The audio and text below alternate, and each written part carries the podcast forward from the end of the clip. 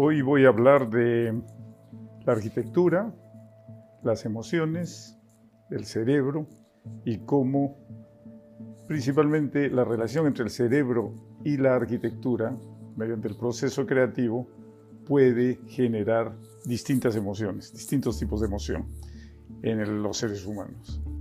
También quiero hablar de eh, la condición de codependencia del ser humano y la condición o los métodos de biodescodificación para codificar y después descodificar eh, las partes de la memoria o de la memoria intuitiva o las partes del cerebro que han sido negativas en el pasado o han sido positivas en el pasado. Tratar de desaparecer las negativas y tratar de potenciar las positivas. Con, estas, eh, con estos conceptos y más que conceptos son condiciones que yo las tengo.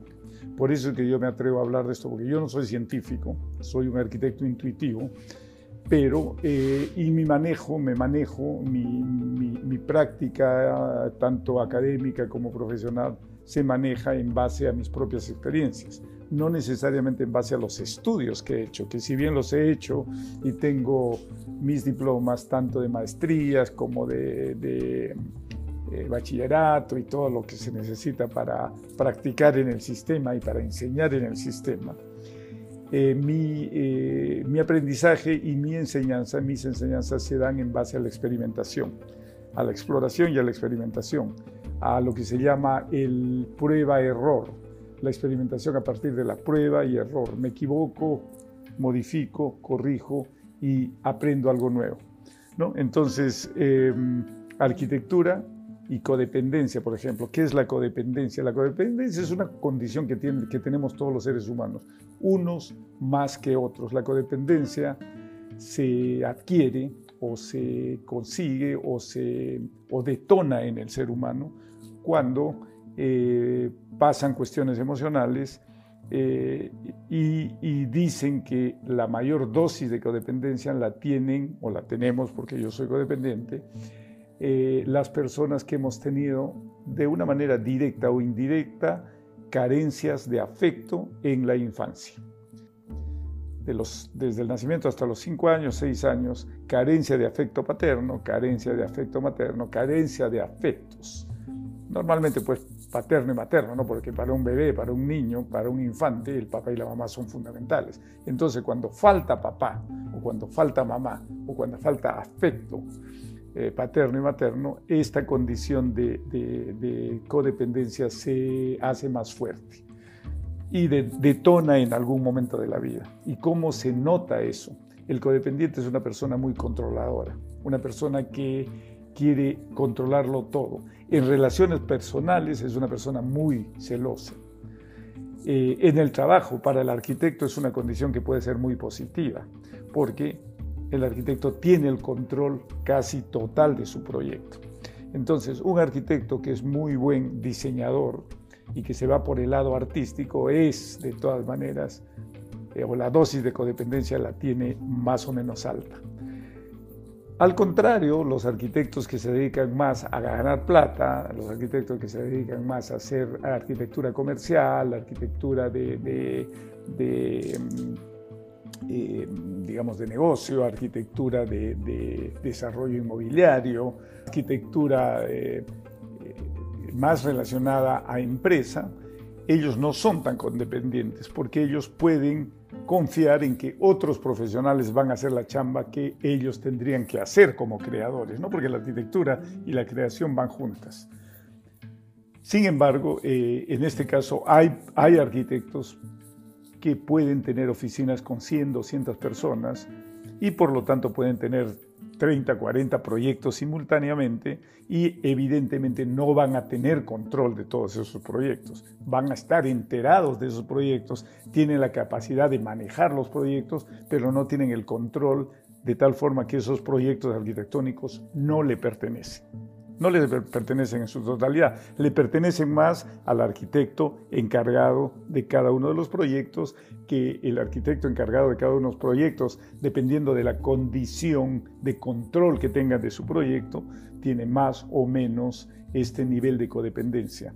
Que ustedes lo pueden estudiar, están, hay, hay un montón de información respecto a esa condición, pero que yo la quiero tocar porque la conozco.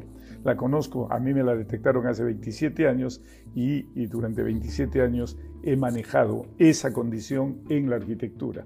Intuitivamente primero y ahora que estoy analizándome y sacando conclusiones ya la puedo definir como se las estoy contando a ustedes, como se las estoy describiendo a ustedes. Entonces, eh, esto que puede ser muy positivo en el diseño arquitectónico puede no serlo tanto el momento de enseñar en la universidad. Puede ser no tanto para enseñar en la universidad.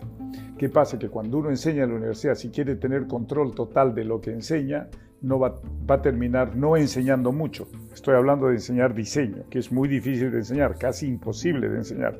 Para diseñar uno tiene que transmitir, tiene que provocar que los alumnos piensen, que los alumnos sienten, sientan y que los alumnos saquen sus propias conclusiones. Si yo como codependiente, como controlador, voy a querer que cada alumno haga lo que yo quiero que haga y controlo eso, será mejor que sea un profesor de matemáticas, o sea, mejor que sea un profesor de, de, taller de diseño, pero más para enseñar el oficio de la arquitectura. Yo te enseño a hacer las cosas como yo sé hacer. Y con eso controlo de que tú nunca seas mejor a, mí como profesional. Eso no me gusta. Por lo tanto, siendo codependiente, codependiente, me he entrenado a que para ser profesor, más bien soy todo lo contrario. Trato de no controlar nada en mi cátedra. Mi cátedra es absolutamente libre y más bien lo que hago es exigirle a los alumnos que traigan cosas absolutamente innovadoras, nuevas y que nos sorprendan, tanto a los profesores como que los sorprenda a los mismos alumnos. Y ahí es donde digo, la carrera de arquitectura o las carreras de diseño tienen ese gran regalo que es que permiten que nosotros nos sorprendamos de lo que somos capaces de hacer día a día. Todos los días podemos sorprendernos de lo que somos capaces de hacer porque todos los días tenemos la posibilidad de crear, de inventar, de innovar. ¿no? Entonces, eh, para mi propio diseño soy 100% codependiente, controlo todo lo que hago, casi nunca tengo un colaborador, mi, colaborador más cercano es alguien que literalmente complementa mi pensamiento, complementa mis diseños, los mejora, los presenta bien, los detalla mejor, pero eh, incluso una vez que ellos han hecho los detalles y ellos han hecho las, los 3D y ellos han hecho las imágenes, yo entro a corregir y a corregir y a corregir porque tengo este control obsesivo de lo que hago porque soy codependiente. En la cátedra me olvido de ser codependiente y he podido lograr eso y más bien lo que hago es tratar de no controlar lo que hacen mis alumnos para no meterme al tema de querer que hagan lo que yo quiero que hagan que sería muy malo para enseñar diseño arquitectónico. Y, eh, y en, la, en, la, en, el, en la parte laboral o en la parte profesional, el codependiente es alguien que puede decidir, normalmente se va más por el lado artístico, eh, se va más por el lado artístico, la profesión si es la arquitectura o en los interiores, el paisaje, o en la escultura o en la pintura. Se dedica más a la parte artística, que es donde puede ser él mismo controlando sus propios actos, etcétera, etcétera. Bueno, esto en cuanto a la profesión es magnífica. El ser codependiente y controlar su codependencia profesionalmente es magnífico porque finalmente eh, los alumnos pasan por tus manos durante 5, 6 años, 10 años a lo máximo. Un buen colaborador en la oficina está 10 años, 12 años máximo. Casi nunca se quedan toda la vida y por lo tanto la relación es buena la relación personal de pareja, y ahí entro a un tema que no es arquitectónico, pero que tiene que ver con el, vivir día, a día. Un codependiente es muy mal compañero, es muy, mal, muy mala pareja. Y dicen que normalmente se encuentran, cuando se juntan, se encuentran dos codependientes. Y eso no, debe, no debería darse porque se hacen la vida muy difícil. Imagínense dos personas que se controla una a la otra, que se cela una a la otra, simplemente terminan en algunos casos, y esto debido a la ignorancia, en cosas muy feas. ¿no? Sin embargo, hay otros psiquiatras, psicólogos que dicen que el matrimonio, por definición, es una asociación de codependencia, codependiente. Eh, como yo conozco la codependencia, y de eso es lo que estoy hablando ahora, con, con sabiduría por la edad que tengo y por sabiduría también porque yo tengo esa condición y porque he hecho tratamiento y he hecho las terapias y sigo tratando de controlar mi condición y tratando de orientar mi condición al diseño de una manera, a la docencia de otra manera, a la parte empresarial de otra manera y a la parte personal también de otra manera. Es más, este tema de arquitectura y codependencia es un tema que voy a tomar casi como una cuestión propia una cuestión que no mucha gente, una cuestión de la que no mucha gente puede hablar y que yo sí tengo el derecho de hablar porque tengo las dos condiciones. Soy arquitecto y soy codependiente. Soy arquitecto reconocido y soy codependiente reconocido, cosa que no mucha gente tiene. Mejor dicho, ser codependiente reconocido quiere decir que tú te reconoces como codependiente y tú aceptas esa condición y tú entras en la terapia que te hace ser un codependiente eh, sano porque la codependencia es una enfermedad que no se cura, se maneja. Y el, el, lema del codependiente, el himno del codependiente, la oración del codependiente es muy bonita, más o menos dice, eh, le pides a Dios, le, dice, le pides a Dios que te ayude, que te dé la fuerza, la fortaleza, el valor para poder cambiar las cosas que debes cambiar. Al mismo tiempo le pides resignación para aceptar las cosas que no puedes cambiar. Y por tercero le pides sabiduría para reconocer la diferencia.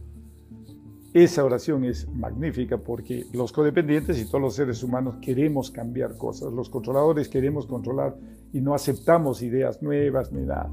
Hay ideas nuevas que hay que aceptar, eh, y que pero hay que, hay que hay que saber reconocer si esas ideas nuevas van a ser positivas o negativas. ¿Cómo se reconoce eso? Eso es lo difícil, ¿no? Entonces es terapia tras terapia, es, este, es compartir, es reconocer y es sobre todo compartir, que es lo que estoy tratando de hacer ahora con ustedes y que lo voy a seguir haciendo en capítulos más chiquitos cuando comience a sentir que hay gente que necesita escuchar lo que estoy diciendo. Porque si nadie escucha o si no hay interés en escuchar lo que estoy diciendo, ahí se termina ¿no? y buscaremos otro tema. Pero algo en lo que yo sí considero que puedo contribuir, algo en lo que sí considero que puedo hablar y hablar bien y dar mensajes directos a quien escuche y a quien no escuche, es en este tema de la arquitectura, porque soy arquitecto, y en la codependencia, que es una enfermedad no curable mental, psicológica, que, en la que, también soy codependiente, o sea, he sido diagnosticado hace 27 años eh, con, el, con este tema y por cuestiones de terapia he aprendido muchísimo. ¿no?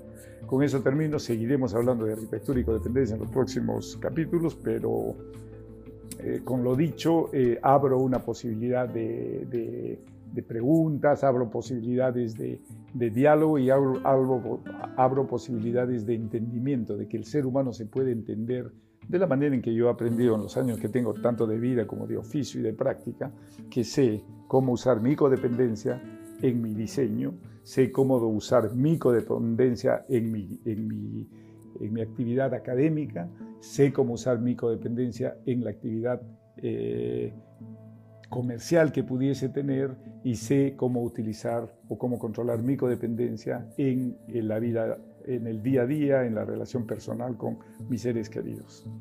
Entonces, si es que tuviesen alguna pregunta o pudiésemos conversar eh, un poquito más profundamente las cosas que estamos hablando sobre codependencia, me encantaría que se comuniquen conmigo en la plataforma de Instagram. Estoy como Luis Longhi-Architect. Eh, muchas gracias.